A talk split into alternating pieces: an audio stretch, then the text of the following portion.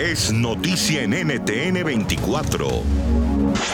Hola, ¿qué tal a todos? Yo soy Andrea Bernal, esto es Suma la Noticia. Vamos a enfocar el lente en el crimen organizado en medio de la pandemia del COVID-19. Por eso hoy vamos a analizar si la pandemia se ha vuelto una oportunidad para el crimen organizado. Quiero saludar a nuestros invitados hoy.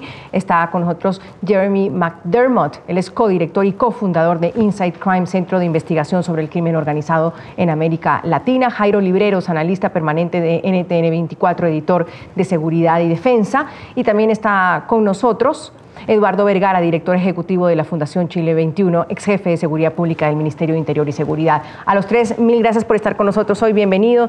Jeremy, ¿cómo la pandemia se ha vuelto una oportunidad para el crimen organizado? Hablando generalmente, el coronavirus ha golpeado al crimen organizado, como cualquier negocio, pero la diferencia es que el crimen organizado es el negocio más ágil del mundo, entonces se va a adaptarse y se va a identificar oportunidades mucho más rápido de cualquier estado. Entonces el coronavirus ha presentado una oportunidad para actuar como el estado, particularmente en una manera efectiva en zonas donde hay muy poca presencia del estado y donde ellos se pueden presentarse como una fuerza legítima ayudando a la gente mientras el gobierno no puede responder creo que ellos sí tienen la capacidad de entender que pueden tener eh, oportunidades de cambio, eh, oportunidades de explotar nuevos mercados y de reinventarse como cualquier otra persona.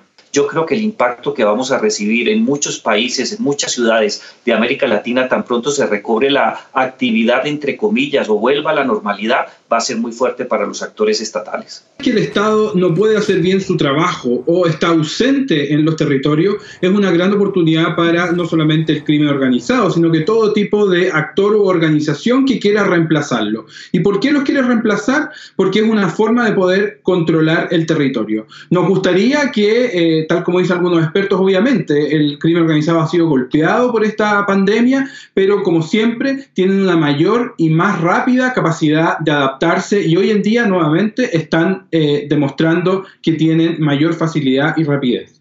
Puede escuchar más conversaciones como esta en Zoom a la noticia de lunes a viernes a las 3 de la tarde, hora de Bogotá, Lima y Quito, 4 de la tarde, hora de Caracas y de la costa este de los Estados Unidos, por NTN 24.